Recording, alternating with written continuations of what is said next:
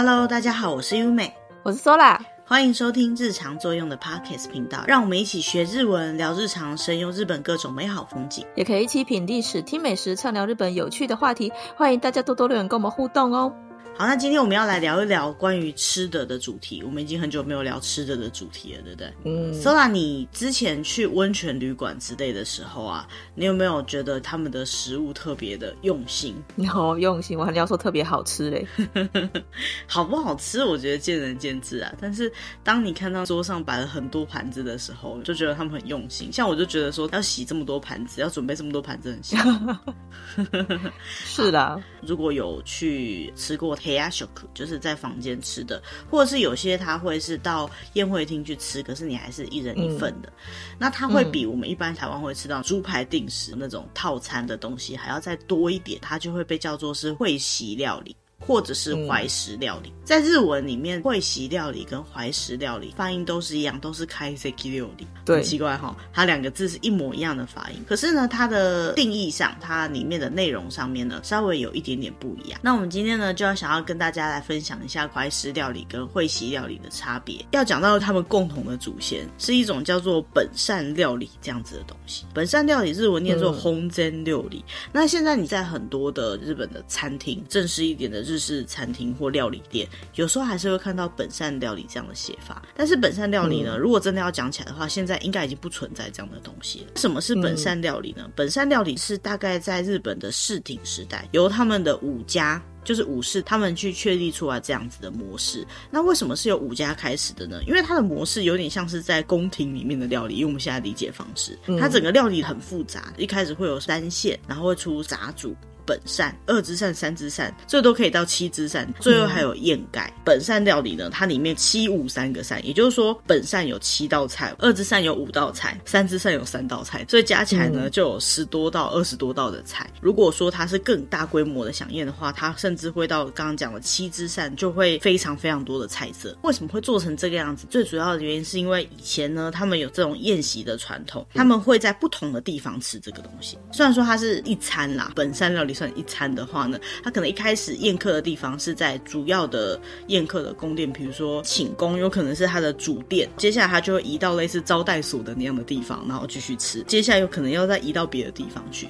所以呢，本善料理除了料理的丰富性，就是有这么多样的东西，还有这么多的吃法以外呢，最主要的重点在于仪式感。在招待客人的过程当中，他们可能有一些目的，有一些仪式，有一些动作要去执行，在正确的地方吃正确的料理，用正确的。盘子上才是最重要的。嗯，好，那其实怀石料理跟会席料理呢，就是来自于这个本善料理，它最一开始的来源是从这边来的。嗯，怀石跟会席的最大差异在哪里？怀石料理为了喝茶而吃的料理，而会席料理呢，是为了喝酒而吃的料理。嗯。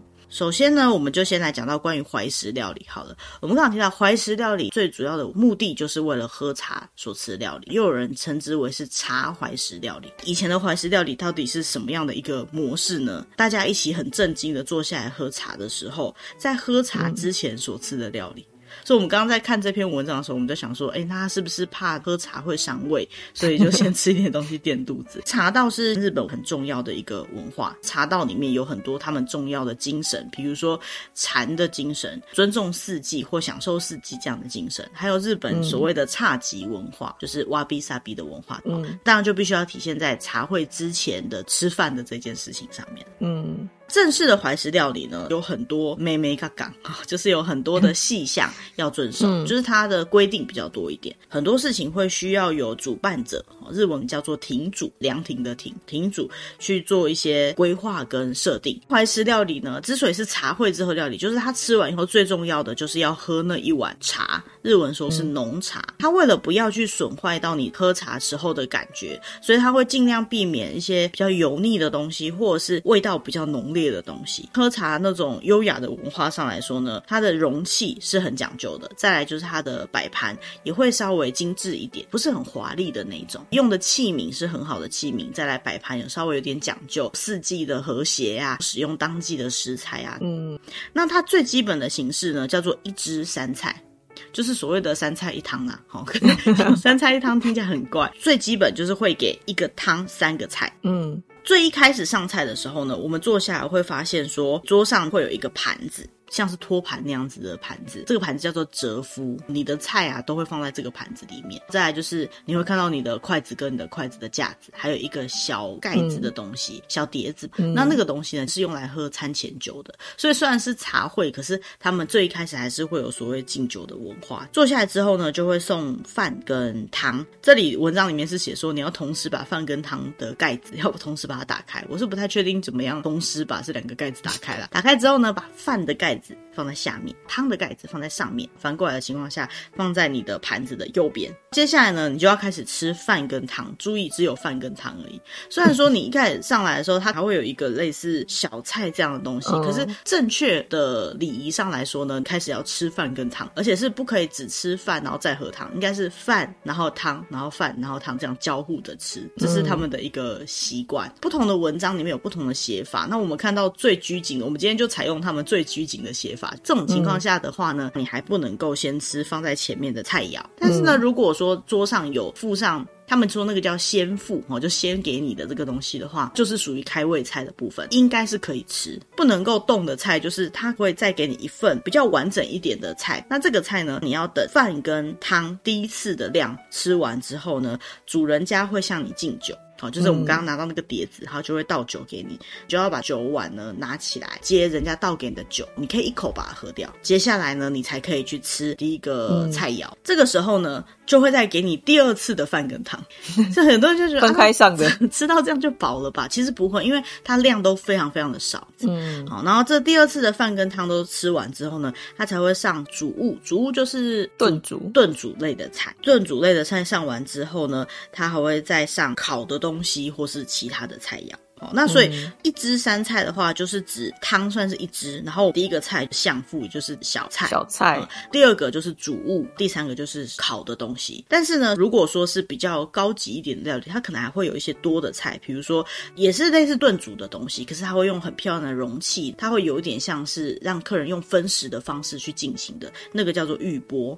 啊，或叫强窑，甚至还会有用长方形的盒子装的菜，而且那个菜都会非常的精致。那依照传统呢，里面只能出现山产或者是海鲜类的东西。这样的菜呢，在以前来说都是必须要遵照顺序去上的。可是我们说过，现在客人来这边，他是要感受怀石料理的这种料理方式，而不是茶会之前吃的东西，所以上菜的模式就会有点不一样。因为对于餐厅来讲的话呢，你们来最主要就是要吃这些东西，所以。他就有可能会把一些比较吸眼球的、嗯、比较会让你注意到的一些菜色先上出来，让客人第一眼就可以看到他们最讲究的一些菜肴。嗯，那不管是哪一个呢，原本的怀石料理来说，本来就是吃完之后要喝茶的一道料理。所以说，怎么去掌握你上菜的量、上菜的时间，让客人吃完之后呢，刚刚好可以喝到状态最好的茶，这个部分呢，也是主人非常需要注意的事情。那在我们查到的资料里面呢，比较特别是，就像我们喝茶的时候，需要认真的去鉴赏，就是去看他的喝茶的碗。最后也是一样，你也有一个稍微认真的看了一下他为你准备的容器，这样的感觉的动作，拿出怀纸，很薄很薄的纸，对，就是一种很薄的纸，把它拿来擦干净器皿，把你的筷子放下来之后呢，才算是这个整个餐结束。嗯，那结束之后呢，主人家就会帮你上抹茶之类的，茶道比较正式一点的茶。嗯，所以呢，怀石料理它其实是蛮重顺序、重禅的这种意境。所以它东西通常来讲不会非常的华丽，不会非常的多。重点在于主人家要招待客人的一种心情。如果去问现在的店家怀石料理的精髓是什么的话，他可能会告诉你说，怀石料理现在的感觉跟以前为了喝茶所吃的料理的这种氛围已经开始慢慢的有点不一样了。但是呢，他们最讲究的一件事情就是让客人感觉到宾至如归的享受，就是我们之前有介绍过的 omodenashi 这样的享受。嗯、如果这个菜肴必须要是温热的，比如像煮的东西，他们认为是要温热的东西，他们就需要让你吃到它是温热的状态。那如果这个菜肴需要吃冷的，嗯、刚刚我们讲说这么多道料理里面呢，最后一道叫做燕盖，燕是砚台的砚，好，然后盖子的盖，燕盖呢就是属于偏甜式的料理，比如说像羊羹。嗯好，或者是呃甜的牛蒡丝那种小菜类的东西，这个砚盖的东西呢，它就比较像是甜品的概念。那这个东西如果需要是凉的，它就会尽量让客人在它最刚好的时候，就是凉凉的状态下吃。所以怀石料理它的菜通常不会是一次全部上来，包括刚刚讲的吃了饭、喝了汤，再吃哪样菜之后再上饭跟汤。这个目的呢，就是让你可以随时吃到最刚好的状态的食物。如果你不管客人吃的顺序，全部都上上来的话，该是热热吃的东西，那因为他来不及吃到那边，所以就冷掉了。所以大家一起用同一个节奏、同一个速度吃那些东西，主人家也会顾虑整个用餐的顺序，一道一道上来。这个呢，就是怀石料理的一个精髓所在。然后再来就是它使用的器皿，这个也是怀石料理很重要的一个氛围。好，那介绍完怀石料理之后呢，下一个就是要讲跟它发音一模一样的会席料理，一样叫做开席料理。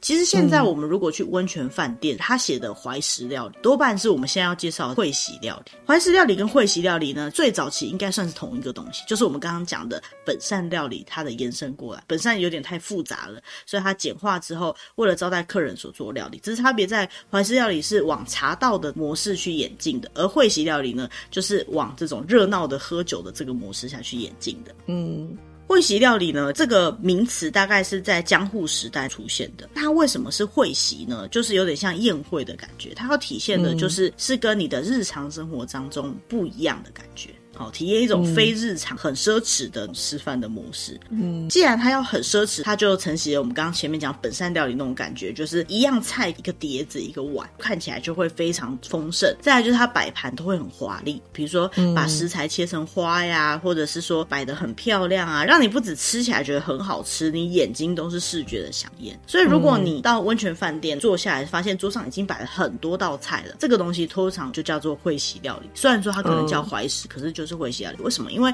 真正的怀石料理，它比较不会有那么华丽的演出。我知道有些人去温泉饭店的体验过，他就说：“哎，那桌上其实有蛮多道菜的，那些菜都是你什么时候吃都可以的菜。那如果有炸的，或者是有煮的，甚至饭再端上来给你，这样算不算怀石呢？还是不算？啊，因为怀石料理算是有比较多讲究跟规矩的东西，会席料理呢就没有。正好有几道菜是比较用心的，后上给你，马上现煮给你的话，那是他们对于这个料理的用心跟他们的。的规划不会因为它有后上的菜，它就叫做怀石料理。正确来讲啊，嗯、那会席料理呢，它里面会出现的菜比怀石料理会再更多一些。因为怀石料理主人家在招待特别厉害的客人，或者是他特别用心的时候，就会比原本预计的菜色再多个几样。可是会席料理的话，一般来讲的一个 set 呢，就会有前菜。就是 sake zuke，然后会有沙西米，就是生鱼片的部分，然后会有煮的，会有烤的，会有炸的的东西，甚至还有一些呢，会有汤。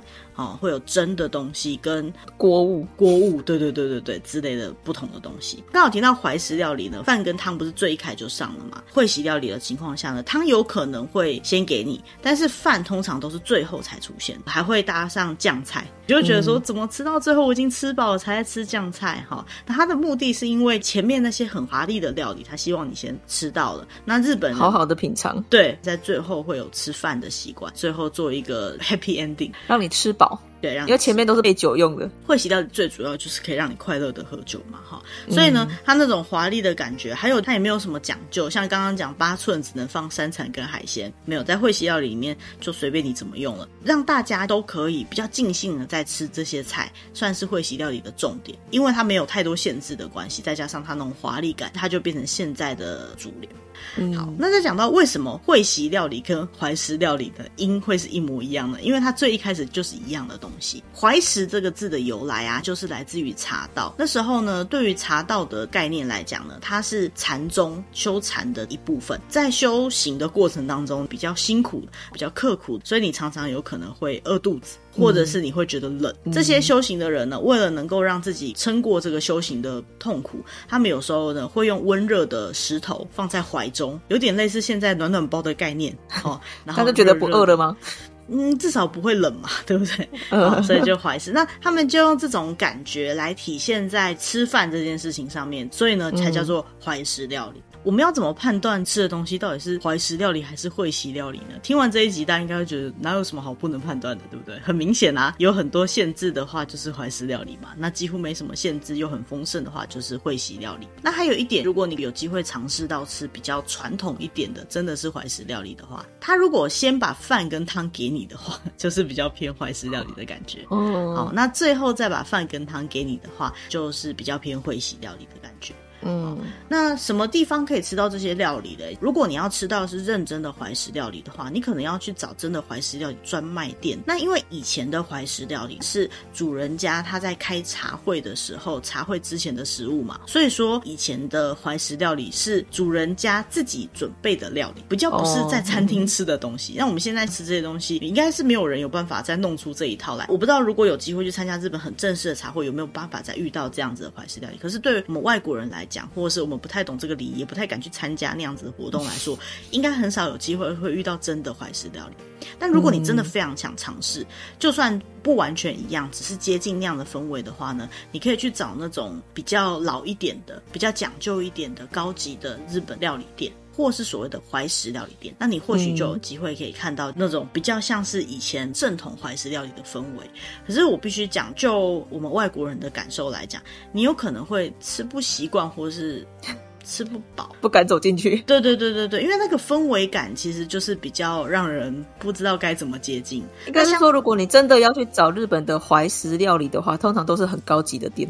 对对对。相对来讲，如果说、哦、我们想要吃的是会席料理，那就简单一点了。像我们如果看到日剧里面，呃，有那种招待的感觉，像是什么警戒人士、黑道在吃的那种，那种多半就是会席料理。好、哦，还有就是你自己有去住温泉旅馆，或是你有看到日剧里面员工旅游，或是休学旅行，晚上在温泉旅馆，大家一起穿着浴衣，然后坐成一排在吃饭，桌上有很多很多的盘子，那个那个都是所谓的会席料理。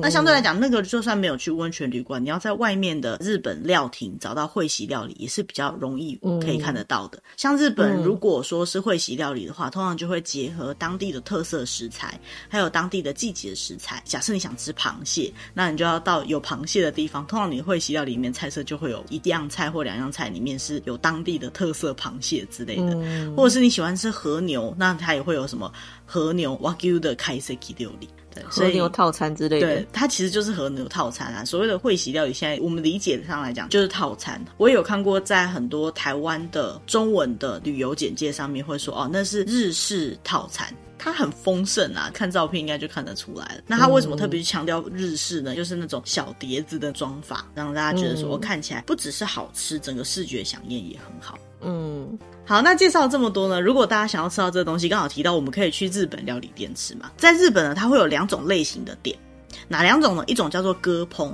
卡波，大家应该有听过。然后另外一种呢，嗯、叫做料亭。嗯。割烹跟料亭的差别在哪里？我觉得也是可以去了解一下的。在台湾，如果我们看到比较正统的日本料理店，通常都是歌烹，店名上面就会写歌烹，看起来就很厉害。对，甚至还会写怀石割烹，这个有点微妙。怀石正常来说应该是茶会之前的料理嘛，可是日本料理店它不太可能真的供正式的茶，所以我们现在来稍微了解一下什么是歌烹，什么是料亭。割烹呢，就是日本料理做菜的这个动作；割呢，就是预先处理好的动作。像是鱼的话，先杀好、切好。那如果它是需要加热烹煮的话呢，你先把食材整理好到下锅前的动作，冷处理的部分。那烹呢，就是有加热调理，应该有火这个字嘛。所以割烹这两个字合起来呢，就是能够吃到日本料理的店就叫做割烹。台湾的店都是割烹的原因就是在这里。通常台湾的割烹的料理店，它都是有满前在料理台前面还有一排的位置。如果说吧台的感觉，对，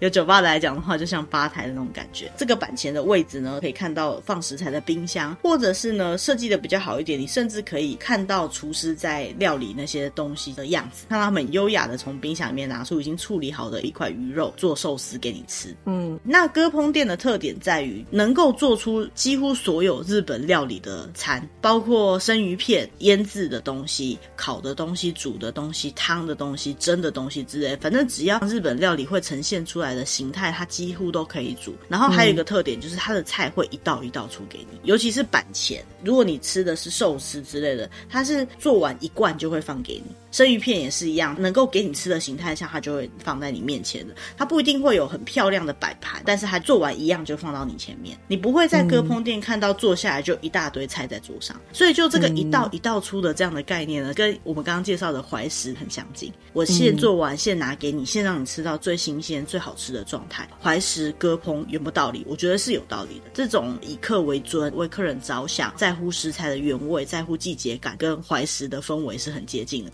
唯一差别的就是不一定有那么讲究它的容器，它没有那么强制的规定怎么样的用餐顺序。嗯，再来的话呢，割烹整间店的氛围上来讲呢，它通常都会有板前，也就是柜台席，还有座位席，就是一般的桌子的部分。它整个料理的空间呢，多半来讲是开放式厨房。当然，如果是炸物啊或炒的这种热火的地方，有可能会稍微分开一点点。不过，大部分的前菜的装盘啊，或者是生鱼片，或者是寿司的制作呢，会在客人看得到的地方。厨师跟客人之间的对话呢，也是这样的餐厅很重要的一个特点。所以很多人就会很享受说，哎，在这样吃饭的时候可以跟厨师多聊两句。那厨师在上菜给你的时候，他会告诉你说，哎，这个食材哈，它是哪里哪里现捞的鱼啊，或是我们这个店对这个食材有什么样比较讲究的地方啊？如果喜欢在吃饭的时候呢，跟料理的人很接近的感觉，可以看得到他怎么做，马上上到你面前，割烹的料理店就会非常适合你。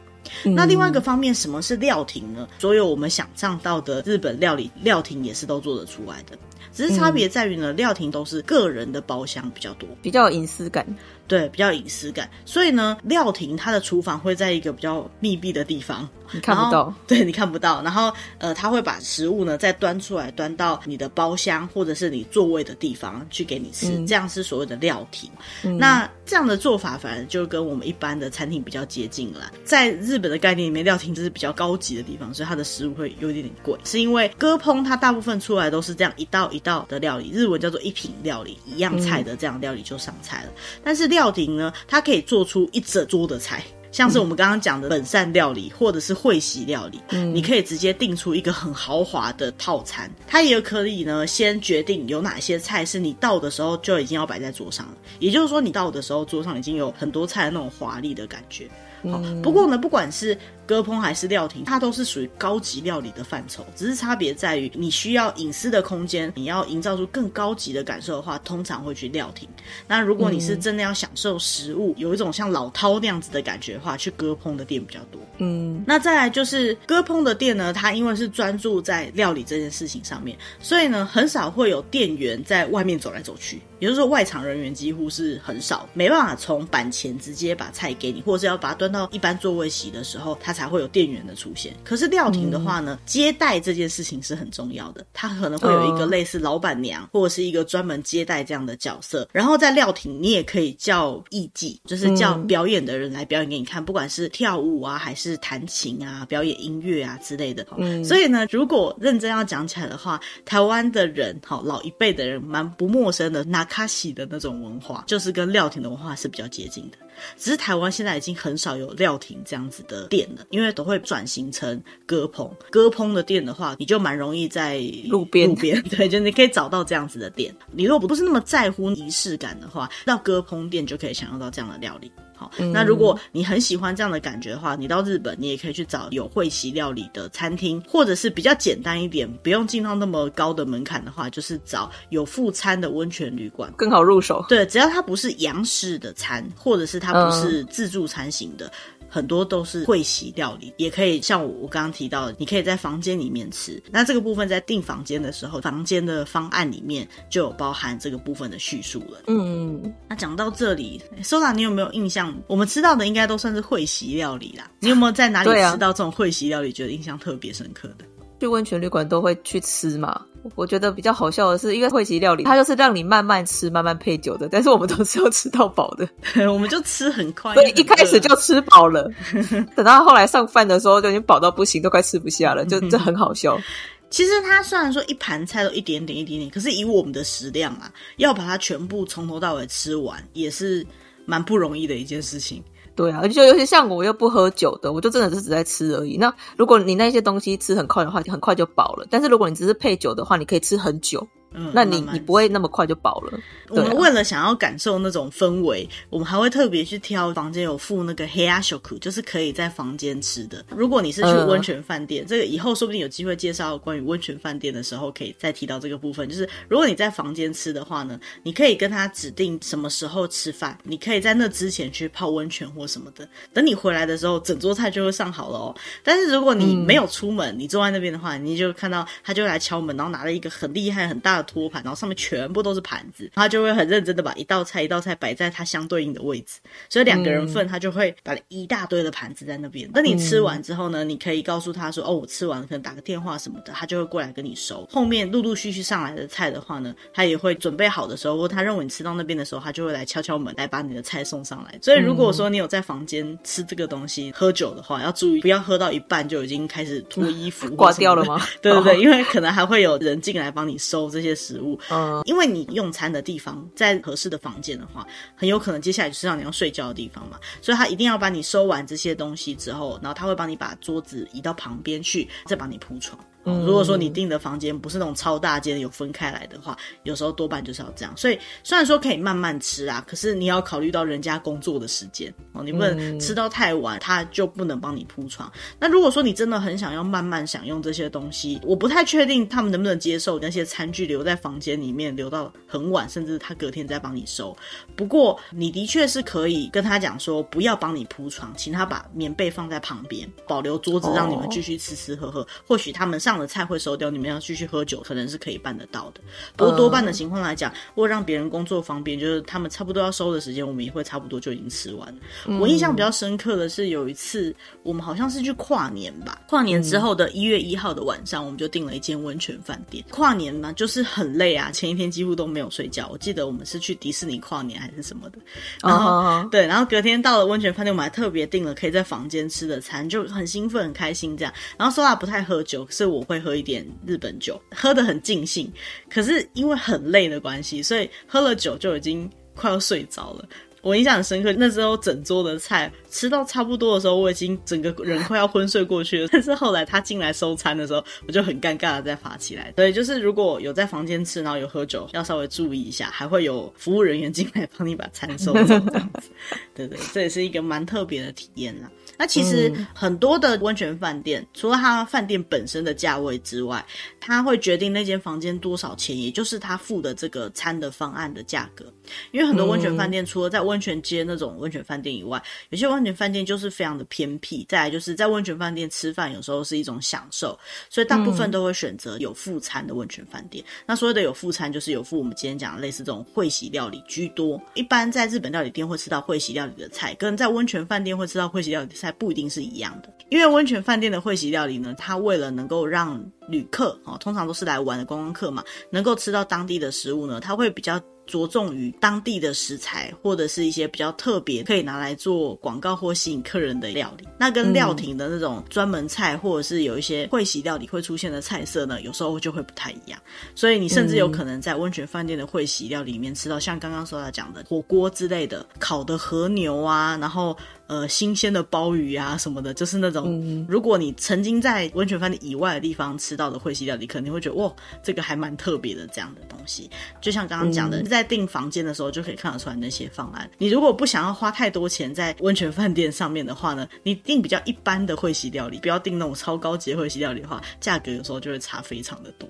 对，这个是还有就是菜的数量啦，他也会写说这个这总共有几道菜，当然越多道菜它就越贵，对，然后就越饱。所以我跟 Sara 有时候就会觉得说，呃，你说你有二三道菜，可天啊，我们怎么可能吃得完？不过也不用被这种几道菜，可是我们就会什么都想吃，觉得这个看起来很好吃，那个看起来很好吃。对，所以我说也不用被这几道菜给吓到啦，也是会稍微考量，就是一个人能够吃得完的分量。所以当菜色变多的时候，它的一样菜的量可能很少。比如说和牛，其实就是有一片之类的。你的确有吃到这个东西，可能每样都少少。如果你喜欢每样都少少的这种吃饭方式哈，你可能会觉得很好玩。可是对于男孩子，他可能会觉得说这样又吃不饱，什么都一口一口的，是在办家家酒嘛？哈，那你可能就比较不适合这样的用餐方式。那那种情况下，嗯、如果饭店有提供自助餐的这种选择，或者是说其他的方案的话，也可以考虑一下。那今天介绍的，大概就是会席料理或是怀石料理，在日文都叫做开席料理，它的差别还有它的内容。我们自己那么常去日本玩，没有认真的去找过这相关的资料，我们也不一定真的可以知道里面内容。嗯，包括日本人，有些人自己也不一定会去了解这个里面的差异，因为他的生活圈里面，不要说是会席料理了啦，他们或许连在外面吃饭都不是那么常出去。嗯，所以说这个不一定是大家都知道的概念。不过如果我们了解这些东西的话，下一次去日本玩的时候，或是跟日本人提到说哦，我们去吃日本料理，去吃割烹，它到底是什么样东西的时候，我们就会有有一些基本的概念。嗯嗯，好好，那希望今天这样的内容呢，大家会喜欢。那如果你对我们的主题有什么样的建议，或者是说有什么事情想要告诉我们的话，也欢迎利用下面的 email 来跟我们联络。那如果喜欢我们的节目呢，也可以在各个平台上面按赞、订阅或分享。那如果说你要留言，觉得说，哎，你的平台不好留言的话，你可以连到我们的 First Story 的网页上面，那边会有比较容易使用的一些留言选项。嗯，今天的主题就到这边，谢谢大家，拜拜。拜拜。